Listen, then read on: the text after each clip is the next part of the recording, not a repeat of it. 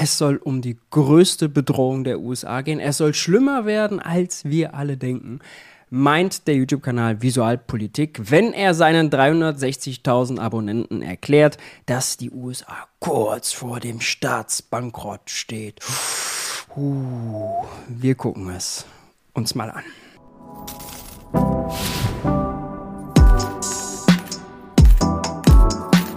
Hi und herzlich willkommen bei Geld für die Welt. Ich bin Maurice und in diesem Video geht es um den Schuldenstand der USA. Wie dramatisch ist das wirklich? Hat die USA ein Problem mit der Zahlungsfähigkeit oder ist es vielmehr ein politisches Problem, weil sie eine irrsinnige Schuldenregel haben? Darum soll es gehen. Die Kollegen vom YouTube-Kanal Visual Politik haben ein Video dazu gemacht. Die größte Bedrohung für die USA, fragen sie, und schlimmer als du denkst. Packen sie mit in den Titel. Reißerischer geht's nicht mehr. Wenn wir gleich das Video sehen, werden wir erahnen. Peinlicher geht's auch nicht mehr. Bevor wir da aber reinstarten, bisschen was, um die Nerven zu beruhigen und runterzukühlen, möchte ich euch auf meinen Online-Kurs MMT für Einsteiger auf der Lernplattform Udemy hinweisen. In siebeneinhalb Stunden Videomaterial erkläre ich dort, wie das Geldsystem wirklich funktioniert, wo der Staat sein Geld bekommt, was er mit seinen Steuern macht, die er einnimmt und wofür Steuern zum Beispiel eigentlich da sind. Ich erkläre auch, warum die USA das souveränste Land der Welt sind und wenn ein Land wirklich sich nicht um Zahlungsprobleme sorgen muss, warum es dann die USA ist. Das alles findet ihr hier in diesem Kurs. Link dazu ist unten in der Videobeschreibung und achtet unbedingt darauf, es gibt auch einen Gutscheincode, damit ihr den Kurs zum Bestpreis bekommt. So viel vorne ab. Ich habe jetzt schon ein bisschen Mitleid mit all jenen 2600 Leuten, die den Kurs schon gemacht haben, denn die werden, wenn die dieses Video sehen, Ohrenbluten haben. Aber wir müssen da alle gemeinsam durch, deshalb Kopfhörer auf, möge die wilde Fahrt beginnen. Dieses Jahr ist es bereits zweimal passiert. Sowohl im Mai als auch Ende September stand die Regierung der mächtigen US of A vor nichts Geringerem als ihrem finanziellen Shutdown. Zwar konnte ihre Zahlungsunfähigkeit beide Male knapp und mit Hilfe abenteuerlicher politischer Winkelzüge abgewendet werden, aber eigentlich wurden sie nicht wirklich abgewendet, sondern nur wieder aufgeschoben. Wir haben auf unserem Schwesterkanal Visual Economic ausführlich darüber berichtet. Tja, und jetzt haltet euch fest, es ist aufgrund der aktuellen Krückenlösung sogar schon absehbar, wann die Amis wieder gegen die Wand fahren werden. Nämlich schon Mitte November 2023. Dieses Thema scheint ein schier unlösbarer Dauerbrenner zu sein und packt euch der Spannungsbogen auch schon so. Ich bin wirklich gespannt wie ein Flitzebogen. Viele nehmen es gerade deswegen nicht mehr wirklich ernst. Aber dies könnte sich als verhängnisvoller Fehler erweisen, denn die Folgen der Ignoranz könnten katastrophal sein. 11. Mai 2023. Janet Yellen sagt, dass die Zahlungsunfähigkeit der USA eine weltweite wirtschaftliche Rezession auslösen würde. Wie gesagt, damals konnte die Krise noch ab achtet mal auf die schwarze Rhetorik, die hier immer angewendet wird. Ja, permanent wird übertrieben mit hohen absoluten Zahlen, mit Milliardensummen oder mit weltweiten Vergleichen. Ja, das ist die übliche Crash-Prophetensprache, die hier angewendet wird. Scheinbar scheint das zu funktionieren. Sonderlich informativ ist es leider nicht. Aber achtet mal drauf äh, für die nächsten 20 Minuten abgewendet werden, als Präsident Biden am 27. Mai eine Einigung mit dem republikanischen Block im Kongress über die Verlängerung der Kreditaufnahmegrenze der Bundesregierung verkündete. And I think it's a really important step forward, excuse me. And it takes uh, the threat of catastrophic default off the table. Protects our hard-earned and historic economic recovery. Aber der neuerliche zweite Kompromiss war dann schon derart brisant und mit heißer Nadel gestrickt. Man muss vielleicht im Hintergrund nochmal wissen, Jetzt ist es zum 80. Mal, das ist glaube ich vielleicht auch 81, weiß der Geier, äh, ist die Schuldengrenze angehoben worden. Die Schuldengrenze in den USA funktioniert anders als die Schuldenbremse, die wir haben. Bei uns ist ja die Schuldenbremse relativ zur Wirtschaftsleistung. Ja? 0,35 Prozent der Wirtschaftsleistung darf der Staat mehr ausgeben, als er einnimmt. In den USA ist es nicht so. Man hat eine feste Obergrenze, ja, eine, äh, eine Billionensumme in US-Dollar und die wurde immer wieder angehoben. Muss natürlich auch angehoben werden, weil natürlich steigt über die Zeit, allein schon weil die Preise steigen, auch der Schuldenstand. Und deswegen ist immer nur also eine Frage der Zeit, bis man diese Grenze erreicht. Und wenn diese Grenze erreicht ist, gibt es eine politische Shitshow. Egal, ob die Republikaner gerade regieren oder ähm, die Demokraten. Die jeweils andere Seite nutzt das dann, um Druck aufzuüben auf die äh, Seite, die da eben gerade regiert, um dann den Kompromisse abzuhandeln. Ja, so auch zuletzt. Republikaner haben dann ein großes Sparpaket gefordert und dann wird da gedealt und gemogelt und am Ende wird das doch angepasst. Manchmal war es bisher schon so spät, dass teilweise Zahlungen an zum Beispiel Staatsbedienstete ausgefallen sind. Die sind dann auch nicht mehr zur Arbeit gekommen. Ja. Ähm, das ist natürlich also ein komplett unsinniges und unnötiges Chaos, was da produziert wird. Also äh, da soll man nochmal drüber nachdenken. Ja? Die Leute, die da hochgebildet sind und uns erklären, warum solche Schuldenregeln so toll sind, sind diejenigen, die sowas am Ende natürlich auch mit zu verantworten haben. Ja? Also Kurios. Dass der für ihn maßgeblich verantwortliche republikanische Sprecher des Kongresses dafür von seinen eigenen Hardliner-Parteikollegen anschließend abgewählt wurde. Es handelte sich um einen historisch einmaligen Vorgang. Ihr Vorwurf, McCarthy hätte mit den Demokraten paktiert, um einen faulen Kompromiss durchzudrücken. Tja, und damit ist das Chaos perfekt. Nicht nur parlaments- und parteipolitisch, sondern vor allem fiskalisch. Seht euch einfach mal an, in was für einem Sumpf die selbsternannte großartigste Nation der Welt steckt. Wie ihr nur unschwer erkennen könnt, bleiben die Vereinigten Staaten, Schuldengrenze hin oder her, eines der Länder mit dem schlechtesten Verhältnis von BIP zu Schulden in der Welt. Und nicht nur das, die US-Wirtschaft wird in den kommenden Jahrzehnten mit noch viel größeren Risiken konfrontiert sein. Risiken, die, wenn denn wie wir ja alle wissen, ist es per se schlecht, wenn man einen höheren Schuldenstand hat. Natürlich, ja, wenn man das hat, dann kommt die Bahn später, ist die Bahn unpünktlicher. Aber sieht man zum Beispiel in Japan, die haben 250 Prozent, ach, der Lauf, da funktioniert das mit der Bahn. Hm, haben die bessere Infrastruktur als wir, moderner. Hm. Also, ja, nein, es ist nicht so. Es ist pauschal überhaupt gar kein Argument. Ja. Es steckt nichts dahinter. Auch das Gegenteil ist nicht richtig, wie ich es gerade quasi, um das Argument zu widerlegen, andersrum aufgemacht habe. Ja. Nur weil Japan höhere Staatsschulden hat, heißt das auch nicht per se, dass die Wirtschaftspolitik besser ist. Vielleicht haben die ein besseres Bahnsystem, ja, mag ja sein. Trotzdem macht die Regierung viele andere wirtschaftspolitische Fehler gerade Japan, da erhöhen die permanent die Mehrwertsteuer, weil sie meinen, die Gelder bräuchten sie, um dann das Rentensystem aufrecht zu erhalten, ja, und würgen damit jedes Mal die Wirtschaft ab. Japan stagniert seit 30 Jahren. So, da läuft auch nicht alles rund, ja, aber die wichtigste Aussage ist, und vielleicht mal der Verweis auf den MMT-Kurs für Einsteiger, den ich eingangs des Videos erklärt habe, das ist wirklich eine der zentralen Botschaften. Der Schuldenstand per se hat 0,0 Aussagekraft darüber, wie gut es einem Land geht, ob es seine wirtschaftlichen Potenziale nutzt. Er sagt zum Beispiel nichts darüber, wie hoch die Arbeitslosigkeit ist, wie modern die Infrastruktur ist. Keine Informationen. Er müsste ganz viele andere Informationen haben, um das zu beurteilen. Ja? Wenn sie eintreten, die ganze Weltwirtschaft wahrlich aus ihren Fugen werfen könnten. Und achtet nochmal auf die schwarze Rhetorik. Ja war nicht die ganze Weltwirtschaft aus ihren Fugen. Oh, Untergangsstimmung.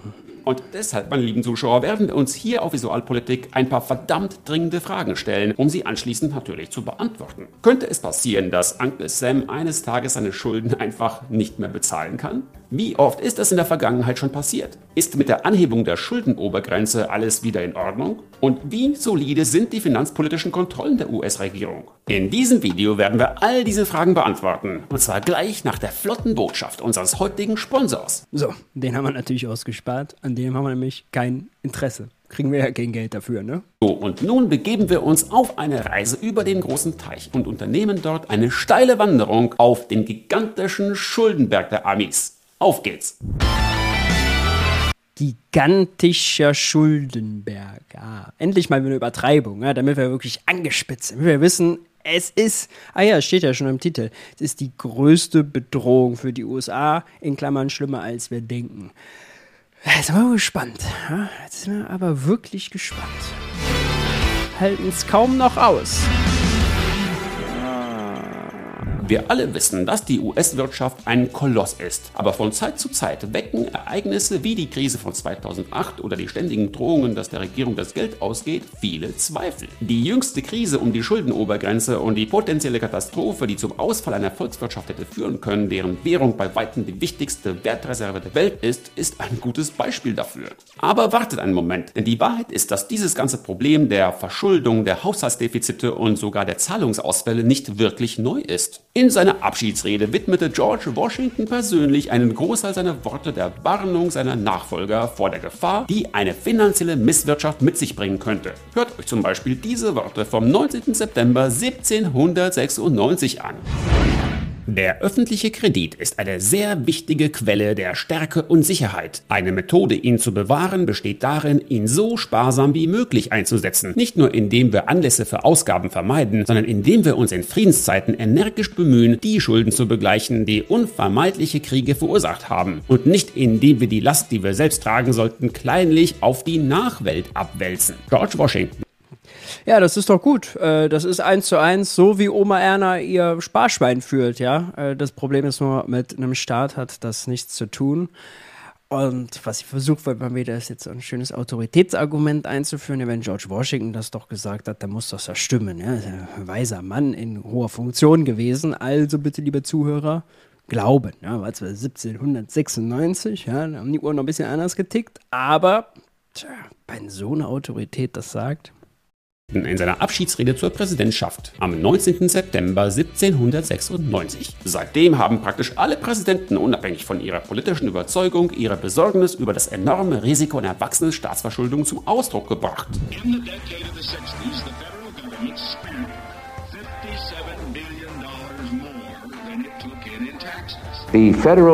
Der zweite Teil dieser Nachricht von davor ist übrigens in die, genau die gleiche Summe hat die Privatwirtschaft jetzt mehr auf ihren Konten als vorher. Ja? Denn wenn der Staat neue Schulden macht, mehr ausgibt, als er einnimmt, nimmt die Privatwirtschaft natürlich, reine Logik, in gleicher Höhe mehr ein, als sie ausgibt. Wenn der Staat Schulden macht, macht er die Privatwirtschaft reicher. Die Schulden des Staates, das ist all das Geld, was er erzeugt, ausgegeben, in den Wirtschaftskreislauf gebracht hat und bisher noch nicht über Steuern wieder rausgezogen hat, ist das Geld, was bei uns auf den Bankkonten liegt. Ja, so ist es. Reine Logik. Ja?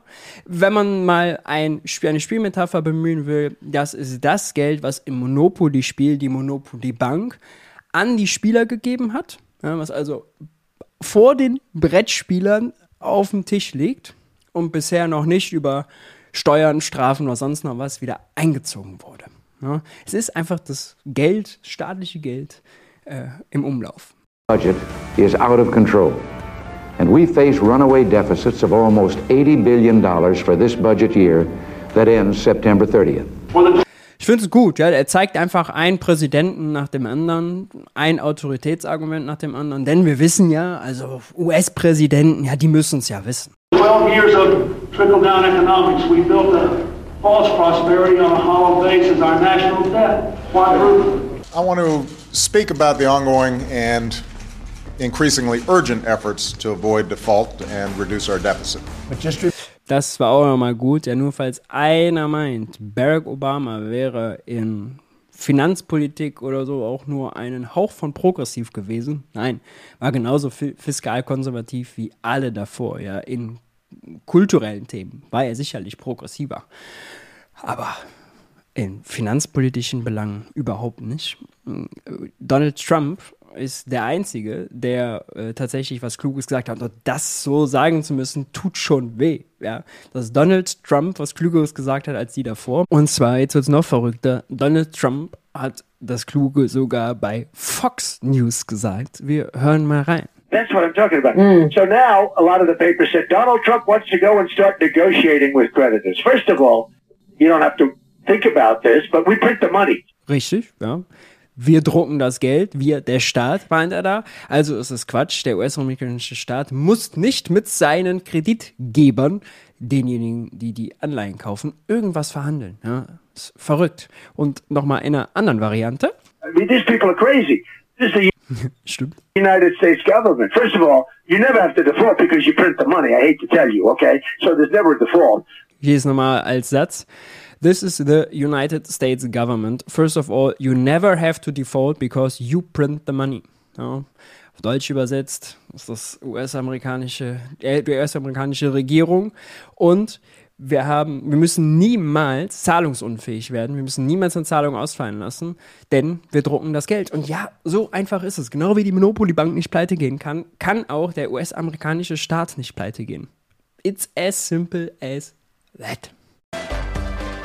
Doch trotz all dieser schönen Worte ist die Wahrheit nun mal, dass die Schulden ungebremst immer weiter steigen. Seit 1940 wurden die Schuldenobergrenze etwa 90 Mal angehoben. Das heißt in etwa etwas mehr als einmal pro Jahr, was aber eine große Untertreibung ist. Und daraus ergibt sich die erste Schlussfolgerung. Die Schuldenobergrenze ist in der Praxis nutzlos. Sie hat es nicht einmal geschafft, also natürlich ist sie nutzlos. Von Anfang an klar gewesen, dass die nur nutzlos sein kann. Denn also allein wie erklärt, dass das eine absolut nominale Zahl ist und aber die Schulden natürlich mit den Preisen gemeinsam wachsen und allein schon aus diesem Grund immer größer werden. Es gibt noch viele andere Gründe, warum die größer werden. Ja, wenn die Privaten zum Beispiel mehr sparen wollen, ja, und und und, dann müssen natürlich auch die staatlichen Schulden steigen.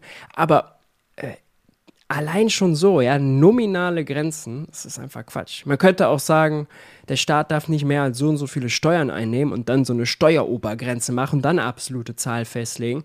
Das wäre genauso dumm, ja. Alle absoluten nominalen Obergrenzen sind dumm. Ja? Und relativ, gut, jetzt haben wir eine relative Begrenzung mit der Schuldenbremse, auch nicht so viel clever, aber immerhin ein Ticken cleverer als das. Ja? Bei uns Note 5 plus, bei der USA 6 Sätzen.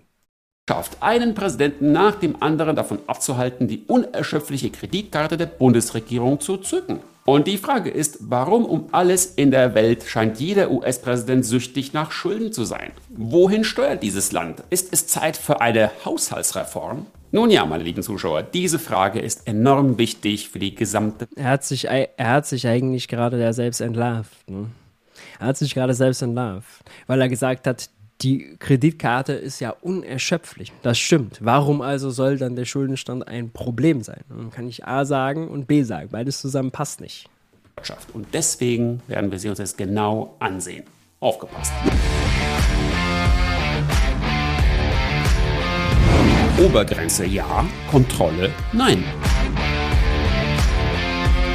Wie wir euch bereits auf unserem Schwesterkanal Visualeconomic erklärt haben, war das, was heute als Schuldenobergrenze bekannt ist, ein Kontrollmechanismus, der im Jahr 1917 in Kraft trat. Bis zu diesem Zeitpunkt musste jede Kreditaufnahme des Finanzministeriums ausdrücklich vom Kongress genehmigt werden. Um dieses Verfahren zu vereinfachen und gleichzeitig die Bundesregierung weiterhin einer gewissen Kontrolle zu unterstellen, nahmen die US-Politiker ihnen dieses Instrument aus der Hand. Es wurde eine klar definierte Grenze für die Schulden, die die Bundesregierung aufnehmen konnte, festgesetzt. Mit anderen Worten, es handelte sich um eine doppelte Kontrolle. Einerseits genehmigt der Kongress die Haushalte, andererseits verhindert er, dass der Bund zu viele Schulden macht. Es wird also davon ausgegangen, dass diese Grenze bei der Aufstellung des Haushaltsplans berücksichtigt werden muss. Das Problem? Dieses Gesetz wurde auf eine Art und Weise gestrickt, dass es sich quasi selbst eine Falle stellt. Jahr für Jahr also ich kann ehrlich, ja, ist ja, ich gönne ihm wirklich die 360.000 Abonnenten, aber ich kann mir nicht erklären, wie man sich permanent diese Videos angucken kann. Ja, er führt äh, ewig lange zu einem Punkt hin, stellt einem fünf maßlose Übertreibungen vorher vor den Latz und fünf unnötige Umwege und Erklärungen und Heißmachungen, bis dann eine völlig triviale Einsicht kommt, die man eigentlich schon vorher hätte wissen können. Ja. Also so wenig Informationsdichte, mein lieber Gott gelang es dem Weißen Haus nämlich, die Schuldenbremse immer weiter anzuheben. Am Ende war das, was eigentlich als harte Obergrenze gedacht war, kaum mehr als ein schlechter Witz. Ein Spielball der Parteipolitik und der Partikularinteressen. Und das Ergebnis ist in dieser Grafik zu sehen. Wie ihr hier sehen könnt, stellt die 1940 festgelegte Obergrenze von etwa 49 Milliarden Dollar heute nicht mehr als einen unbedeutenden Punkt auf einer Grafik dar, die den unersättlichen Appetit der US-Regierung auf immer mehr Schulden eindrucksvoll visualisiert. Bis zum Ende des Zweiten Weltkriegs hatte sich die Obergrenze verfünffacht und von da an... Ich fühle mal eben meinen Puls. Nee, ich merke da gar nichts. Ich gucke die Grafik an, aber ich merke irgendwie bei mir nichts. Wie kann das sein? Ja. Ach so, ja, absolute Höhe der Staatsschulden ist völlig noch belangloser als sogar relativ zur Wirtschaftsleistung. Die ist schon egal. Ja, und toll. So, die Grafik kannst du für jedes Land genauso zeigen. Ja. An bis in die 1980er Jahre verdoppelte sich diese Obergrenze praktisch jedes Jahrzehnt. Vor allem müsste man nochmal bedenken, dass die USA ja einen Goldstandard hatten. Ja, also da war Geld quasi knapp, wenn man so will, und zwar bis zu den 70er Jahren. Und danach auf ein Fiat-Geldsystem, halt ohne Golddeckung, erst gewechselt ist. Bis in die 1980er Jahre verdoppelte sich diese Obergrenze praktisch jedes Jahrzehnt. Ja, das ist auch so ein beliebtes Stilmittel. Er lässt dann so eine Information, so die verdoppelt sich jedes Jahrzehnt, einfach mal so stehen im Raum. Dann kommen ein paar Schnittbildchen, ein bisschen Musik, ja. Und dann soll das einfach mal wirken. Was wir damit machen sollen, wissen wir jetzt ja gar nicht. Wir sind ja komplett überfordert. Wir sind ja, wir haben ja von Tuten und Blasen keine Ahnung, was soll das jetzt bedeuten. Aber wenn er das einfach so sagt, dann wird das ja schon irgendwie schlimm sein, negativ, ja. Oh, Verdopplung innerhalb von einem Jahrzehnt. Oh, oh einen kleinen Haken an der Sache. Es stimmt zwar, dass die Schulden des Bundes in die Höhe gestellt sind, aber wenn wir uns das Verhältnis von Schulden zu BIP ansehen, ist das nicht unbedingt der Fall. Nun ja, zumindest war dies über viele Jahrzehnte nicht der Fall. In den 80er Jahren lag die Verschuldung des Bundes bei nur 31,7 Prozent des BIP. Das Problem mit der Schuldenobergrenze ist, dass sie, wenn es darauf ankommt, keinen anderen Zweck erfüllt, als Spannungen zu erzeugen. Wenn die Haushalte sowieso defizitär sind und die Regierung sich eben verschulden muss, hat sich die Schuldenobergrenze als völlig nutzloser Mechanismus erwiesen. Außer, und das ist nicht zu übersehen, um eine Menge politischer Unberechenbarkeit und damit auch wirtschaftlicher Unsicherheit zu erzeugen. Ja, ich würde mal sagen, sie dient heute einem ganz anderen Zweck, nämlich, dass die Neoliberalen immer mal wieder ein schönes Argument haben, um ihre Kürzungspolitik durchzudrücken und den Staat klein zu machen und den Markt groß zu machen. Ja? Genauso wie die Schuldenbremse in Deutschland. Das ist allerdings, würde ich sagen, nicht unbedingt der Zweck bei der Einführung gewesen, Anfang des 19. Jahrhunderts.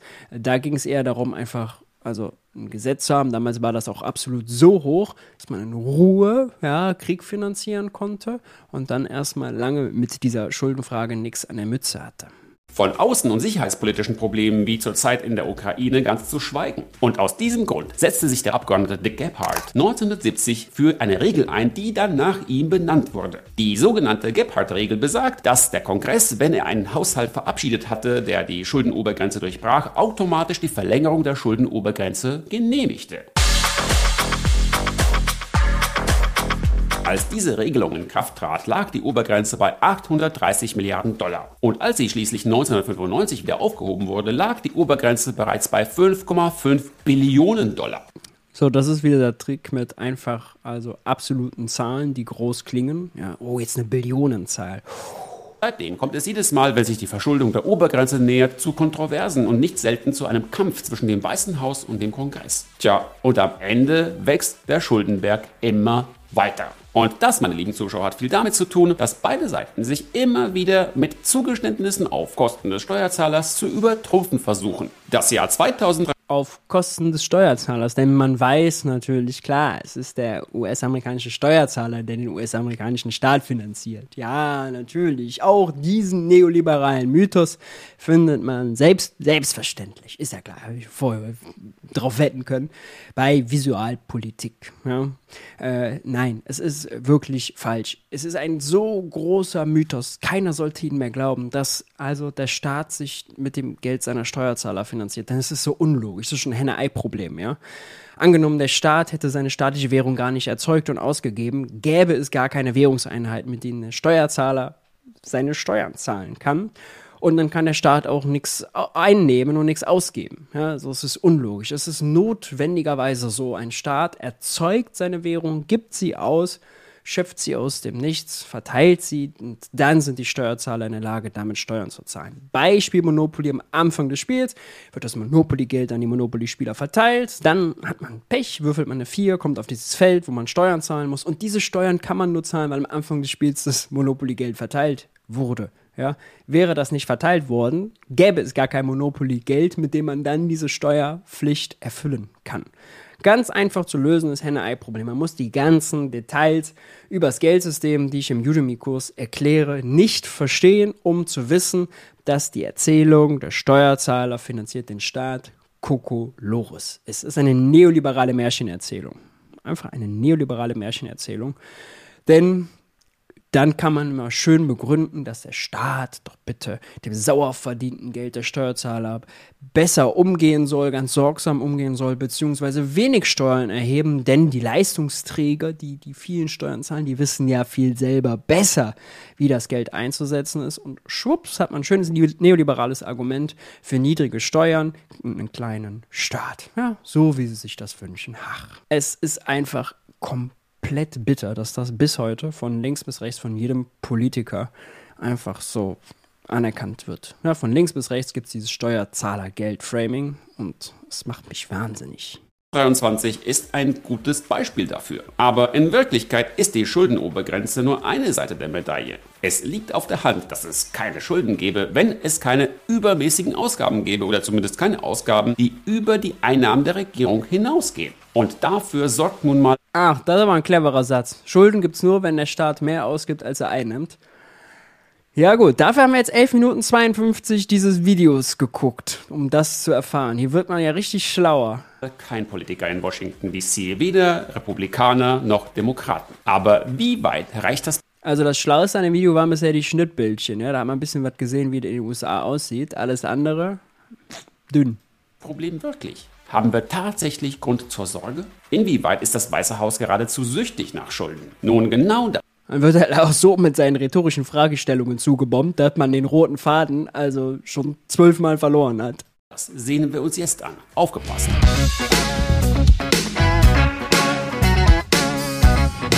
War das eigentlich gerade ein Schnittbild davon, wie das mit dem Steuerzahlergeld funktioniert? Ja? Äh, so finanziert sich also der Staat. Wo ist denn da der Steuerzahler? Gucken wir noch mal.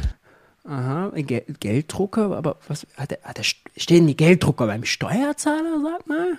Hm, man fragt sich, ne? Fragen über Fragen. Ja, mit der Logik, das ist wirklich schwierig bei manchen Kanälen.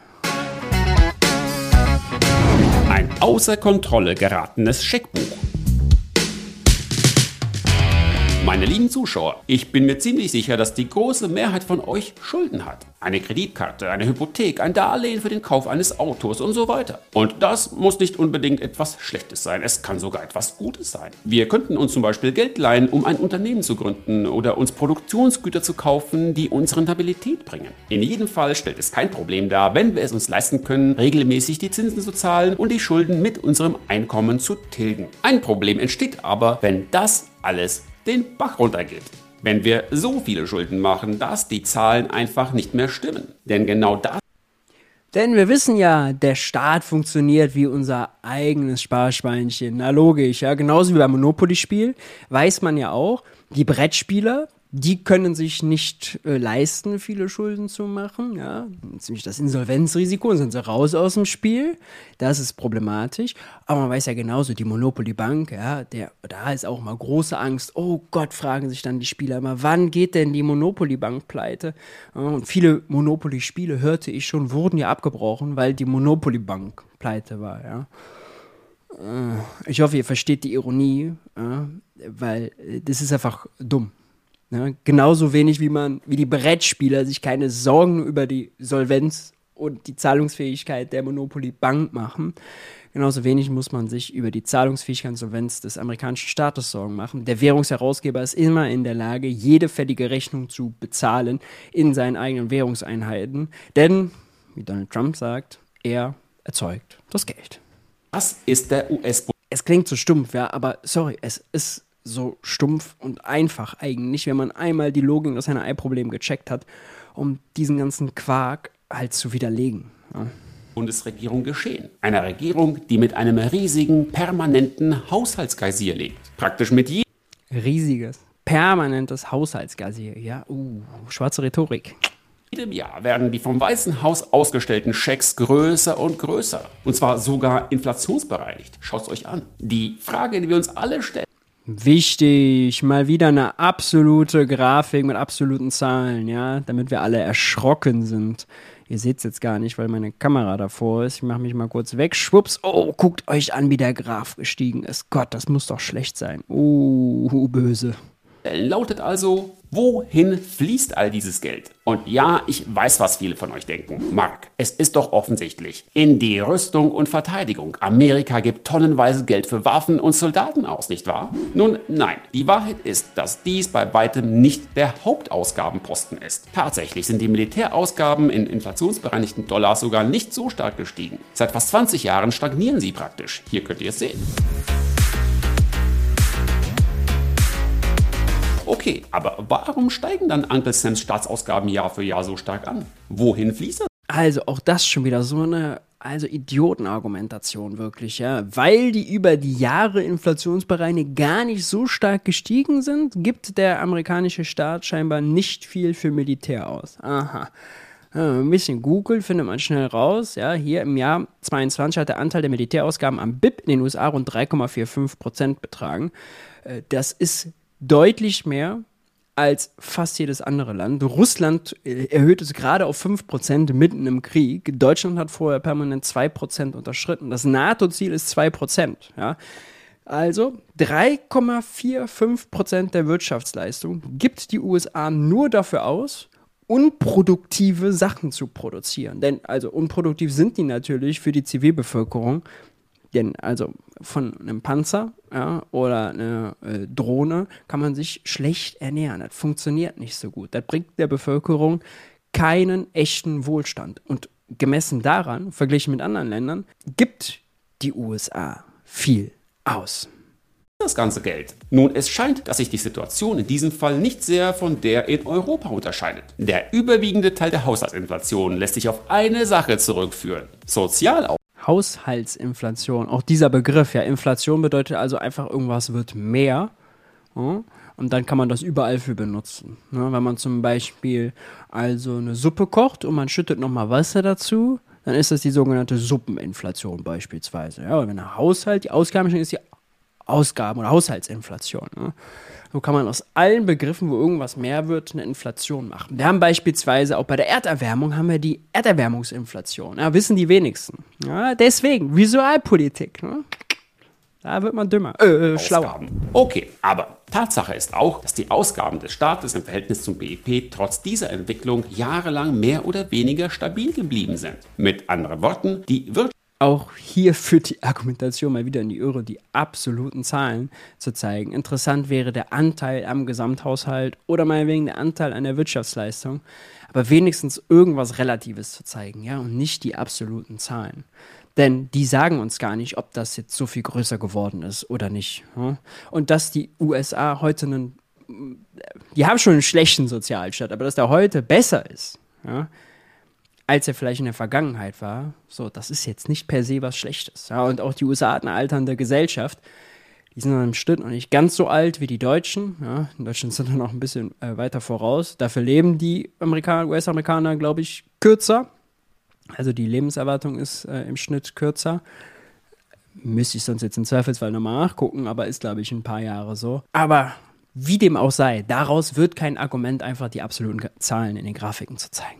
Wirtschaft wuchs, der Staat nahm mehr ein und dann leitete er den größten Teil all dieser Mittel in die Sozialausgaben. Aber er tat mehr als das, denn gleichzeitig hat er Investitionen in anderen Bereichen reduziert. Aber auch ein sehr gutes Schnittbild, ja, einfach mal den Autoverkehr zu zeigen. Wichtig, ja, zum Runterkommen. Oh, was man im, was man im Alltag so kennt, ne? immer so den, Stau. Ja. Wissen wir ja auch in Deutschland, ja, sind die Städte und die Autobahnen immer zur Primetime morgens von 7 bis 9, nachmittags von 3 bis 18 Uhr immer schön überfüllt. Ja, das ist ja gut.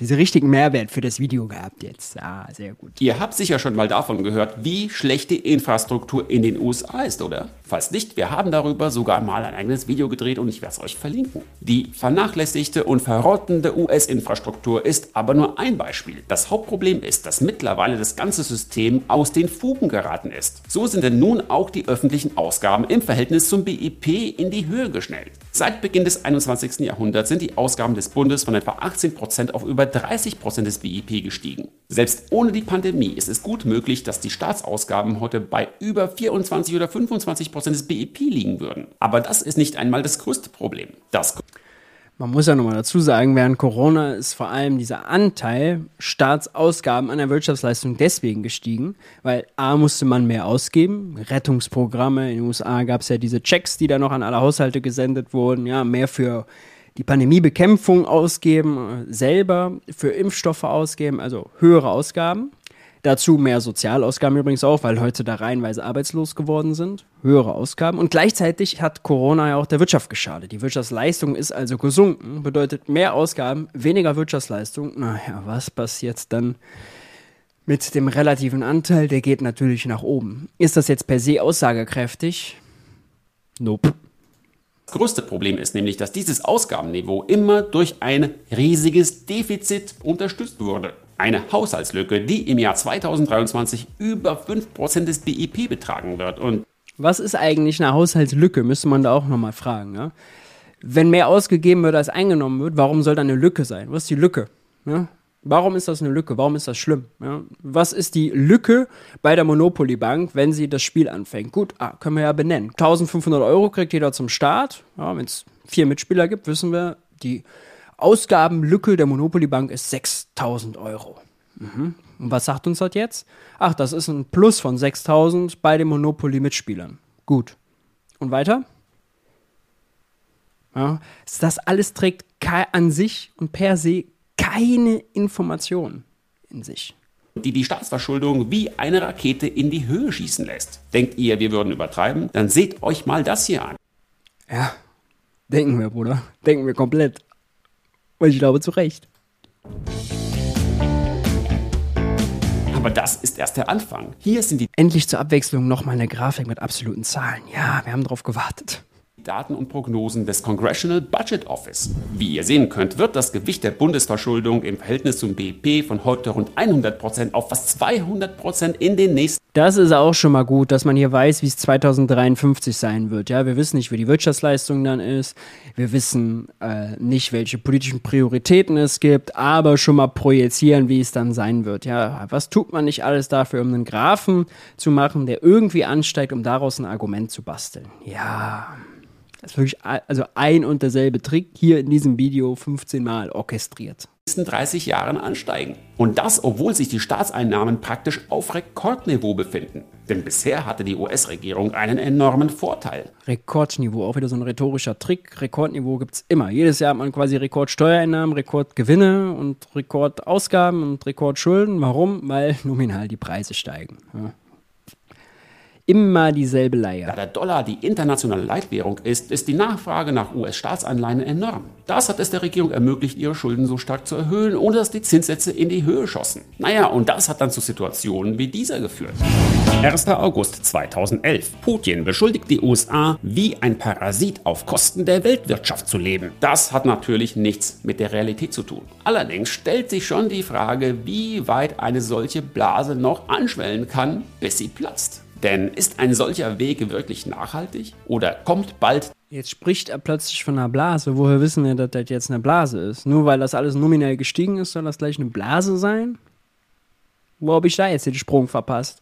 das dicke Ende? Genau das nehmen wir jetzt unter die Lupe. Seine ganzen Metaphern ja, passen auch wirklich nicht zueinander. Das ist Metaphern süchtig. Ja, erst klimmt, klimmt er irgendwelche Schuldenberge hoch ja, jetzt kommt irgendwas vom dicken Ende, dann gibt es die Blase und weiß nicht, was er noch für Metaphern da alles gebracht hat. Boah.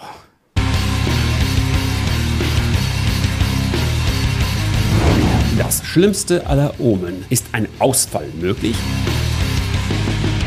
Das große schwarze Loch, das die öffentlichen Finanzen der US-Bundesregierung und übrigens auch vieler anderer Länder der Welt zerstört. Ja, na klar, die Metapher hat ja noch gefehlt. Jetzt spricht er vom schwarzen Loch. Also, kommt ihr euch nicht für dumm verkauft vor? Jetzt muss ich eigentlich nicht euch fragen, sondern die Leute, die das Video auf Ernst gucken. Ja? Wie kann man das gucken und sich nicht wie der allerletzte Vollhonk und Vollhorst verkauft vorkommen? Ja? Also unter Kindergartenniveau. Stört hat einen Namen. Sozialausgaben. Die fortschreitende Überalterung der Bevölkerung stellt eine große Herausforderung dar. Bislang konnten die USA dieses Problem vor sich herschieben, aber werden sie in der Lage sein, das noch lange zu tun? Muster. Wir stellen mal wieder ein paar dumme rhetorische Fragen und liefern Schnittbilder. Nun, im amerikanischen Sozialversicherungssystem decken die laufenden Einnahmen zum Beispiel nicht die von der Regierung zugesagten Renten. Dennoch schließt das System in Deutschland auch nicht. Gibt es jedes Jahr einen Rentenzuschuss von über 100 Milliarden. Okay, und? Jahr für Jahr mit positiven Zahlen ab, vor allem dank des Retirement and Survivor Fund und des Disability Fund. Dabei handelt es sich um zwei Fonds, die 1939 bzw. 1956 eingerichtet wurden, um Geld für künftige Sozialversicherungszahlungen anzusparen. Denn ja, in den USA wird im Gegensatz zu anderen Ländern für den Ruhestand gespart. Es wird nicht nur einfach alles sofort von einer Generation zur nächsten umverteilt. Das Ergebnis? Bis Ende 2022 hatten diese beiden Fonds zusammen ein Vermögen von 2,9 Billionen Dollar gebildet große Dollarzahl einfach mal für sich stehen lassen. Wir wissen gar nicht, ist das viel, ist das wenig, aber dafür gibt es Musik und Schnittbilder und dann wirkt die große Dollarzahl natürlich. Also diese Muster ziehen sich wirklich durch. Ja.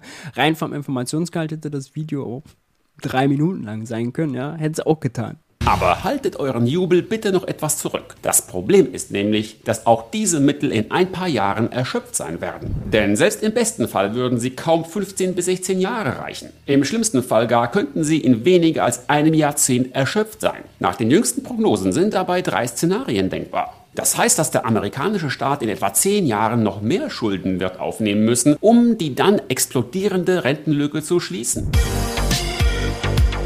Na, sieh mal an, jetzt gibt es nicht nur eine Haushaltslücke, sondern auch noch eine Rentenlücke und nicht nur eine normale, sondern sogar eine explodierende. Und bedenkt bitte, dass dies es ja nicht. erste große Herausforderung ist, die das Weiße Haus von nun an ernst nehmen muss. Ganz genau, es ist die erste, aber nicht die einzige. Denn in der Zwischenzeit zwingen die enormen Schulden, die Uncle Sam bereits gemacht hat, ihn natürlich dazu, Zinsen zu zahlen. Und zwar ordentlich Zinsen. Im Jahr 2022 zum Beispiel musste die Regierung bereits 400 Milliarden Dollar allein für Zinszahlungen ausgeben. Absolute Zahl. Wir wissen nicht, was ist das relativ zur Wirtschaftsleistung. Wir wissen nicht, was ist das relativ zum gesamten Haushalt. Wissen wir alles nicht. Und natürlich deutet angesichts der steigenden Zinsen alles darauf hin, dass dieser Betrag noch weiter ansteigen wird. Und es werden nicht nur der Schulden und Zinsen per se als was Schlechtes zu sehen. Also man kann Zinszahlungen kritisieren, das sind unproduktive Zahlungen, die gehen an diejenigen, die die Anleihen halten und das sind große Banken, große Versicherungen, die Zentralbank selber oder reiche Einzelpersonen, also an diejenigen, die schon viel Geld haben. Das ist eine unproduktive Ausgabe. Ja, diese 400 Milliarden für was anderes auszugeben, für Klimaschutzprojekte oder sonst was, wäre besser. Ja, aber nur weil die 400 Milliarden für die Zinsen ausgegeben werden, heißt das ja nicht, dass man woanders kürzer treten muss. Ja, de facto ist es ja so, die 400 Milliarden, die an Zinsen dann an Banken, Zentralbanken, Versicherungen und so weiter gehen, die werden ja dann nicht sofort von denen irgendwie ausgegeben, um bei Bäcker Lutze Brötchen zu kaufen, sondern die legen die wiederum am Finanzmarkt an. Ja. Und äh, die landen also gar nicht in der äh, Realwirtschaft. Ja. Die verändern da gar nicht viel wenn man das nicht machen will, muss man halt sagen, alles klar, wir verkaufen eben keine Staatsanleihen mehr, nehmen wir Abstand von dieser Praxis. Oder ähm, man sagt halt, gut, liebe Zentralbank, haltet den Zins bei Null, so, dann gibt es da auch nicht so große Zinszahlungen. Kann man ja alles theoretisch beschließen. Ja? Ich würde da jetzt nicht rangehen, weil es ist politisch kontrovers, ja, aber ökonomisch wäre das denkbar, könnte man machen. Ja, viel, viel, verändern würde das jetzt nicht. Die jetzt 400 Milliarden an Zinsen zahlen oder nicht, weiß ich jetzt auch nicht, ist jetzt nicht das allergrößte Problem der USA. Da gibt es erstmal anderes, was es zu lösen gibt. Aber ja, wenn einen das stört, gut, da gibt es ökonomische Lösungen dafür. Ja. Nur, dass die per se problematisch sind. Die sind genauso Einnahmen für die Privatwirtschaft wie alle anderen Ausgaben des Staates auch. Dienst und die Sozialausgaben seien, die immer weiter steigen. Denn zu allem Überfluss veranlassen die wachsende Rivalität mit China und die Erfahrungen mit Russland die Politiker in Washington dazu, die Militärausgaben zu erhöhen. Mit anderen Worten, das Finanzministerium wird mit einer Menge neuer Ausgaben jonglieren müssen, die alle auf einmal kommen. Wohlgemerkt, auch ein Regierungswechsel wird wohl kaum etwas daran ändern. In den letzten Jahrzehnten waren sich alle Parteien am Ende jedes Obergrenzen-Shutdown-Theaters einig, dass es in Ordnung ist, immer mehr auszugeben. Im Jahr 2023 haben wir erlebt, wie die fehlende Einigung über die Verlängerung der Schuldenobergrenze beinahe zu einem Zahlungsausfall geführt hätte. Und wieder wurde das Problem nicht gelöst, sondern im Grunde nur hinausgezögert. Und kann ich euch versichern, dass dies ein Thema sein wird, das immer mehr ins Rampenlicht rückt. Der Status des Dollars als sicherer Hafen macht es fast undenkbar, dass die Vereinigten Staaten ihre Zahlungen einstellen könnten. Es sei denn, es käme eines Tages dann doch zu einer politischen Meinungsverschiedenheit, die nicht mehr aufgelöst werden kann. dann würde sich die amerikanische Schuldenkatze in ihren eigenen Schwanz beißen. Denn Ah, endlich mal eine neue Metapher. Die Schuldenkatze, die sich in den eigenen Schwanz beißt. Die Dominanz des Dollars beruht auf dem Vertrauen in die US-Wirtschaft und auch auf der Gesundheit der öffentlichen Finanzen. Ersterem geht es im Allgemeinen gut, letzterem geht es eher schlecht als recht. Die durch den permanenten Shutdown-Stress verursachte Unsicherheit bringt jedoch auch den ersten Pfeiler immer mehr ins Wanken. Es wird also nicht heute passieren und vielleicht auch nicht morgen, aber früher oder später und lieber früher als später wird Washington eine Lösung finden müssen. Jahrzehntelang konnten sie mit einem chronischen Haushaltsloch leben, aber es wird immer größer und bald Chronisches Haushaltsloch, das immer größer wird. Es ist wirklich, wir werden hier für dumm verkauft. unhaltbar. Klar, der US-Wirtschaft geht es Warum soll das unhaltbar sein? Einfach kein Argument. Der wieder mal einfach so da stehen gelassen. Einigermaßen gut. Sie macht ihren Job, aber die Politiker in Washington machen ihn nicht. Und das bedeutet, dass viele Analysten mittelfristig nicht ausschließen, dass die Spannungen immer weiter zunehmen werden, bis die Lage kritisch wird und kippt. Vor allem, wenn Schönes Autoritätsargument. Analysten, welche Analysten, von welcher Institution, ja, äh, sagen was genau, dass die Spannungen zunehmen, welche Spannungen, warum nehmen die zu? Äh, Also wirklich, er hat gerade ein Argument gebracht, was null Substanz hat, 0,0. man bedenkt, dass in ein paar Jahren auch die Renten mit Schulden finanziert werden müssen. Noch haben die Amis Zeit, aber diese fiskalische Bombe ist zweifellos eine weitere der großen Bedrohungen sowohl für die Vereinigten Staaten als auch für die Weltwirtschaft. Ein Zahlungsausfall wäre beispiellos und könnte katastrophale Folgen haben. Die Kreditmärkte könnten einfrieren, der Wert des Dollars könnte abstürzen, die US-Zinsen könnten in die Höhe schießen, die negativen Auswirkungen könnten auf die ganze Welt ausstrahlen und es könnte zu einer Finanzkrise und Rezession kommen, die an die Ereignisse von 2008 oder noch schlimmer erinnern könnte. Klingt nicht besonders gut, nicht wahr? Und trotzdem ist dies nur eine der Bedrohungen, denen die USA in Zukunft ausgesetzt sind. Über die anderen haben wir noch so einige Videos zu drehen. Vergesst also bitte nicht das Abo unbedingt mit Glöckchen, falls sie euch auch interessieren. Und bis dahin würde mich erstmal wieder eure Meinung interessieren. Glaubt ihr, dass Washington dieses Problem überhaupt irgendwann ernst nehmen wird? Was würdet ihr tun, um es zu lösen? Werden sich die Dinge von selbst regeln? Und wie wird diese ganze Geschichte wohl enden? Schreibt uns eure Einschätzung bitte in den Kommentarbereich unter diesem Video und vergesst bitte auch nicht auf meinem neuen Kanal vorbeizuschauen, den ich euch ebenfalls in Ja, äh, werden wir ganz sicher machen. Also es war nicht schlimmer als du denkst, wie im Videotitel versprochen, sondern es war dümmer als du denkst. Das wurde auf jeden Fall geliefert. Meine Güte, ja, also wie können sich Leute äh, diesen Quatsch angucken und sich da so für Vollidioten verkaufen lassen? Es tut mir leid, dass ich diese harten Worte wählen muss, aber es war vielleicht, es klang vielleicht auch ein bisschen pedantisch, immer wieder das anzusprechen, ja, dass das einfach leere Argumentationshülsen sind. Aber ich glaube, es ist einfach mal notwendig, ja, weil, also 360.000 Abonnenten, wie viele Leute haben das Video geguckt? 200.000. Die sind jetzt dümmer als vorher. Ja, und das ist nun mal doof, wenn man doch in einer Demokratie vernünftig über Sachen debattieren will, ja. Also da sind äh, Fakten und vernünftige Argumente und vernünftige Debatten so viel wert, dass das einfach kein Dienst an der Gesellschaft ist, sondern also eher schadet. Haut mir in die Kommentare, wie ihr das gefunden habt. Äh, habt ihr vorher übrigens viel Visualpolitik war es jetzt hier. Es gibt auch Visual Economics. Habe ich auch noch ein äh, Video zu, denn da haben sie sich schon mal über die oh, bösen Schulden in Japan aufgeregt. Oh, Habe ich auch schon mal auseinandergenommen. Und da war eigentlich das gleiche Argumentationsmuster auch ehrlicherweise. Immer diese Übertreibungen, dieser- dieses, dieser Stil. Ja, also, was soll man sagen? Mein Geschmack ist da nicht. Innerlich kann man da nicht viel von mitnehmen. Das Japan-Video ist verlinkt. Zu guter Letzt nochmal der Hinweis auf den Udemy-Kurs. MMT für Einsteiger in siebeneinhalb Stunden Videomaterial erkläre ich euch faktenbasiert mit vernünftigen Argumenten, mit Logik, wie unser Geldsystem wirklich funktioniert. Gutscheincode gibt's unter diesem Video. Checkt das gerne aus. Ansonsten Like da lassen, Abo da lassen, Glocke aktivieren und Öhrchen steif halten, damit wir uns beim nächsten Mal in alter Frische wiedersehen. Macht's gut. Ciao, ciao.